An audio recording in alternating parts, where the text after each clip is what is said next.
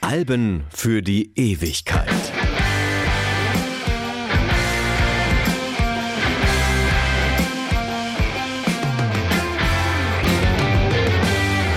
Mein Name ist Martin Busch und ich möchte heute mal über ein Album der Rolling Stones sprechen. Die Stones haben ja bis heute 23 Studioalben herausgebracht.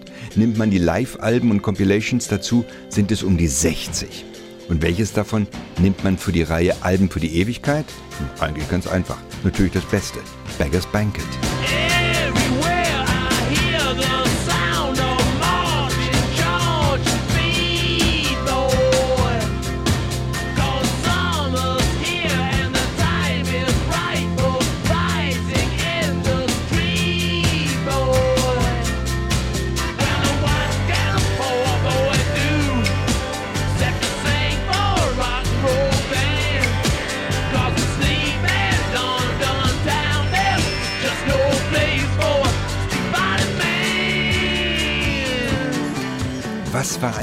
Zuerst Die Musikzeitschrift, der Dylan-Song oder die englische Bluesrock-Band? Nichts davon. Zuerst waren Muddy Waters. Wie bei ganz vielen Geschichten aus der Geschichte der Rolling Stones wird auch die Namensfindung unterschiedlich erzählt. Bassist Bill Wyman behauptet, Brian Jones, Bandgründer und früher Gitarrist der Band, habe sich von der Zeile I'm a Rolling Stone aus dem Muddy Waters Song Manish Boy inspirieren lassen. Denkbar, ja, weil Jones ja in der frühen Phase der Stones eindeutig Bandleader und kreativer Kopf war. Keith Richards, Gitarrist und ebenfalls Gründungsmitglied, gibt den Muddy Waters Song Rolling Stone als Auslöser für die Namensgebung an. Wie dem auch sei, auf jeden Fall Muddy Waters. Und in keinem Fall die Musikzeitschrift oder der Dylan Song. Beide sind erst viele Jahre nach Gründung der Rolling Stones entstanden. Und im Übrigen ist der Rolling Stone ein Herumtreiber, ein Vagabund. Und genau das ist auch gemeint. There's a tramp sitting on my doorstep. To waste his time with his methylated sandwich. He's a walking clothesline. And here comes the bishop's daughter on the other side. And she looks a trifle jealous.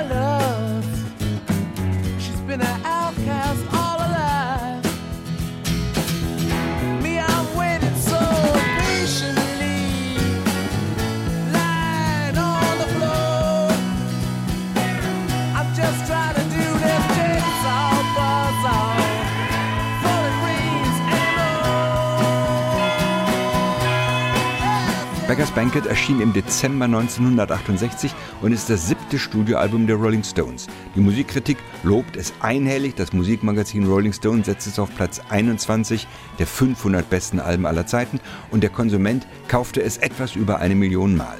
Nein, es ist nicht das bestverkaufte Album der Stones. Es hat auch bei weitem nicht die besten Chartsplatzierungen erreicht. In beiden Fällen liegt Sticky Fingers Platz 1 in Deutschland, England und den USA und ungefähr 3,5 Millionen Mal verkauft viel, viel weiter vorn. Das bestverkaufte Stones-Album überhaupt ist mit über 12 Millionen Exemplaren das Album Hot Rocks, ein Best-of-Album aus dem Jahre 1971. Also zurück zur Frage, warum dann Beggars Banquet? Weil es der Höhepunkt ist. Das Ende der Band, die sich 1962 im Londoner Marquee Club gegründet hatte. Im Juni 1969 nämlich schied Brian Jones auf Drängen von Mick Jagger und Keith Richard aus der Band aus. Zu groß waren die körperlichen und sozialen Probleme des Bandgründers geworden. Drogen und Alkohol standen im Vordergrund, aber die eigentlichen psychischen Probleme, die Jones mit Drogen und Alkohol behandelt hatte, waren schließlich der Untergang. Brian Jones zeigt in seiner Geschichte viele Parallelen zu dem Pink Floyd Gründer und Bandleader Sid Barrett auf. In beiden Fällen lagen Genie und Wahnsinn nicht nur nah beieinander, sondern waren eigentlich identisch. Am 3. Juli 1969 wurde Brian Jones tot in seinem Swimmingpool gefunden. An diesem Tag endet das erste Buch der Rolling Stones und Beggars Banquet ist somit der Schlusspunkt. Take me to the station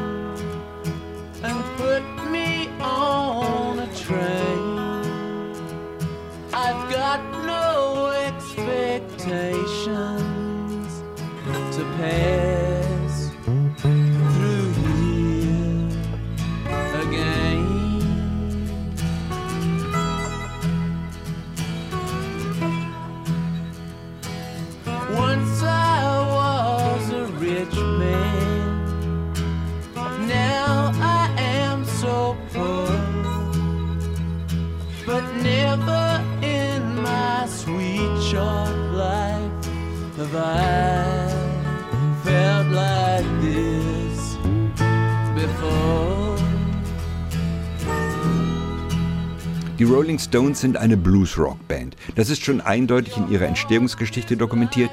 Keith Richards und Mick Jagger hingen als 18-Jährige gerne im Londoner Ealing Jazz Club rum und lernten dort Alexis Corner und die Mitglieder der Blues Incorporated kennen. Mit Alexis Corner spielten unter anderem auch Brian Jones, vornehmlich Gitarre, und Charlie Watts ausschließlich Schlagzeug. Jones wechselte 1962 und Watts schließlich 1963 zu den Stones. Watts, der in diesem Jahr übrigens 80 Jahre alt wird, fand sich nicht gut genug für Alexis Corner. Für die Jungspunde Jagger, Richards und Jones, so meinte er offensichtlich, reiche es aber. Gemeinsam mit dem Bassist Bill Wyman bildete Watts fortan das rhythmische Gerüst der Rolling Stones, das Fundament, auf dem alle Kunst fußt. Beide, Watts und Wyman, kamen ursprünglich vom Jazz und wenn auch in der Rockmusik der Gesang oder die Gitarre gerne im Vordergrund stehen, die Bedeutung von Watts und Wyman für die Stones kann man gar nicht hoch genug einordnen. Auch und gerade in den Bluesstücken.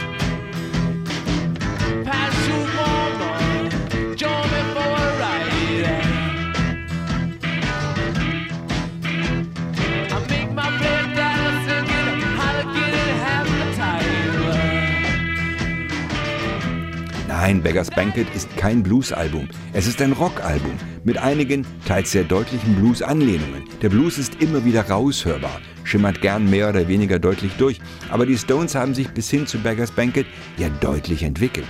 Seit sechs Jahren spielt die Band hier zusammen, vermutlich die sechs wildesten Jahre ihrer Geschichte, und sie haben in dieser Zeit ihren eigenen Stil entwickelt. Die Stones haben eine bestimmte Art von Musik erfunden, die es vorher so noch nicht gegeben hat. Das gleiche gilt für Elvis Presley, die Beatles und Michael Jackson und für ABBA, Oasis und Ed Sheeran. Sie alle haben das vorhandene Material der Populärmusik genommen, verformt und weiterentwickelt und haben somit Bedeutung in der Popmusik erlangt. Die Stones haben eine Art von Rockmusik erfunden, die ganz typisch für die Stones ist und auf die in der Folge endlos viele Bands aufgebaut haben. Die Jahre 63 bis 69 waren exakt diese Phase. Aus dieser Zeit stammen die Songs It's All Over Now, As Tears Go By, Satisfaction und Painted Black. Und das Album Beggars Banquet ist der Schlusspunkt und, wie ich finde, der Höhepunkt dieser Phase. Yeah,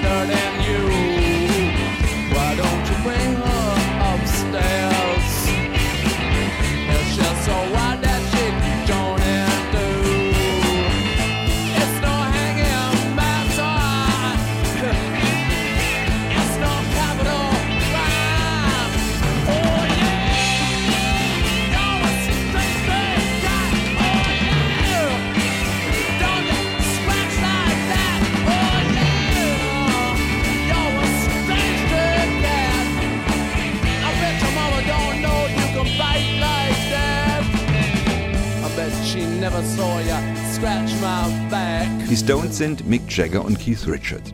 Ein Satz, der genauso falsch wie richtig ist. Auf die Bedeutung von Bass und Schlagzeug in der Rockmusik im Allgemeinen und in der Musik des Stones im Besonderen hatte ich ja schon hingewiesen. Und außerdem waren die frühen Jahre, also bis 1969, vom wahnsinnigen Genie des Multi-Instrumentalisten Brian Jones geprägt. Und trotzdem waren Jagger und Richards entscheidend. Sie haben nicht nur alle Songs auf Beggars Banquet geschrieben, sondern mit Jaggers Gesang und Richards Gitarre den Sound der Stones entscheidend geprägt. Diese beiden Zutaten, Gesang und Gitarre, waren für das Gesamterscheinungsbild entscheidend. Ja, natürlich gibt es in der Rockmusik deutlich bessere Gitarristen als Keith Richards, sogar einen ganzen Stall voll. Und Richards war zu Recht in allen Phasen der Rolling Stones eigentlich immer nur der zweite Mann an der Gitarre. Aber für den Sound war Richards entscheidend. Nicht Brian Jones, nicht Mick Taylor und nicht Ron Wood. Und gleiches gilt für Jagger, der damals von Ian Gillen, Robert Plant oder Freddie Mercury oder irgendeinem der drei Bee Gees locker an die Wand gesungen worden wäre. Aber das ist gar nicht entscheidend, denn Jaggers Gesang ist ganz typisch, einmalig und unverkennbar. Die Stones haben sich, vielleicht mehr als in allen anderen Rockbands der Welt, gegenseitig gebraucht. Hier zählt das Kollektiv, mehr als irgendwo sonst. Nur das bestimmt das Ergebnis. Me to introduce myself. I'm a man of wealth and taste. I've been around for a long, long year. Stole many a man's soul and faith. I was around when Jesus Christ had his moment of doubt and pain. Made damn sure the pilot washed his hands sealed his face. Pleased to meet you. Hope you guessed my name. But what's puzzling you is the nature of my game. Stuck around St. Petersburg when I saw it was a time for change killed the song.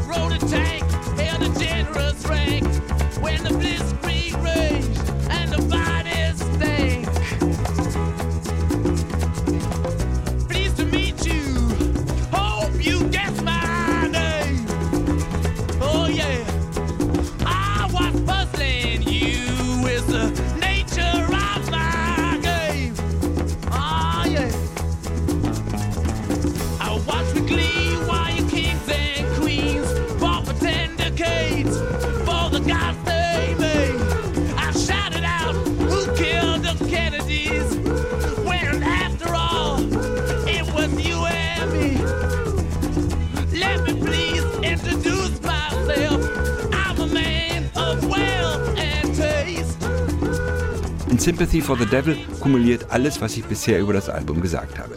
Es ist ein extrem starkes Stück Rockmusik und hat den typischen Stones-Sound perfektioniert. Die Rhythmusmaschine von Charlie Watts und Bill Wyman wummert kraftvoll und stoisch, immer wieder dumpf anrollend, ohne sich von irgendetwas aus der Ruhe bringen zu lassen. Und darüber liegen die beiden Protagonisten, Jagger und Richards. Jammernd und heulend, kreischend und jaulend und dabei so unendlich stark, dominant und stilprägend.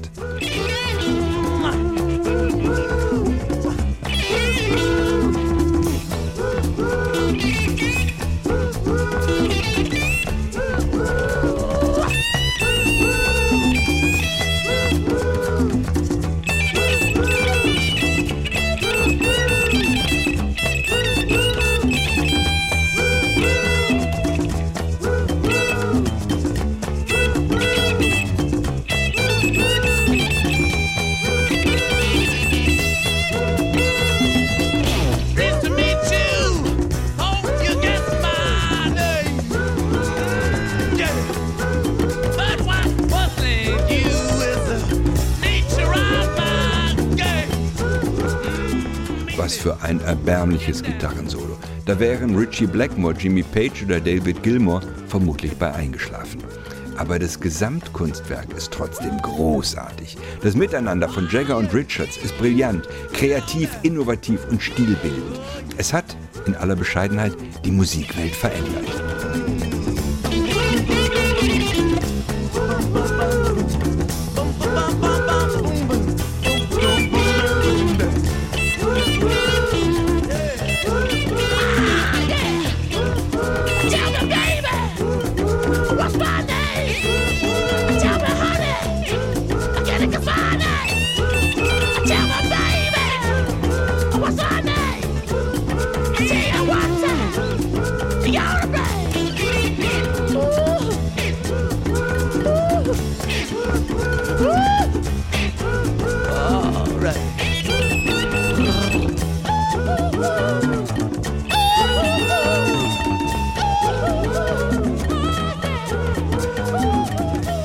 Wer die Stones verstehen will, muss Beggars Banquet hören und wer mit Sympathy for the Devil nichts anfangen kann, darf sich getrost den Rest schenken. Dann findet er einfach keinen Zugang zu dieser Musik. Natürlich muss man die Stones nicht mögen, aber bei einigermaßen nüchterner Betrachtung kommt man an ihrer Bedeutung für die heutige Rock- und Popmusik einfach nicht vorbei. Man kann über alles streiten. Die Puristen werden sagen, ja, die wahren Rolling Stones findest du auf dem Album Aftermath.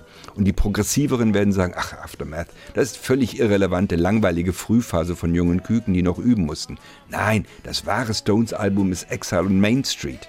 Nie waren sie kreativer als hier. Man kann aber auch ganz nüchtern sagen, der Höhepunkt des Stones ist das Album Sticky Fingers. Mit Brown Sugar und Wild Horses zwei Riesenhits, die höchsten Chartplatzierungen und besten Verkaufszahlen. Ja, alles richtig. Und ich kann keines der genannten Argumente widerlegen. Trotzdem habe ich mich für Beggars Banquet entschieden, weil einfach das Beste in die Reihe Album für die Ewigkeit gehört. Aber ich glaube, das hatte ich eingangs schon gesagt. when I search a faceless crowd, a swirling mass of gray and black and white. They don't look real to me.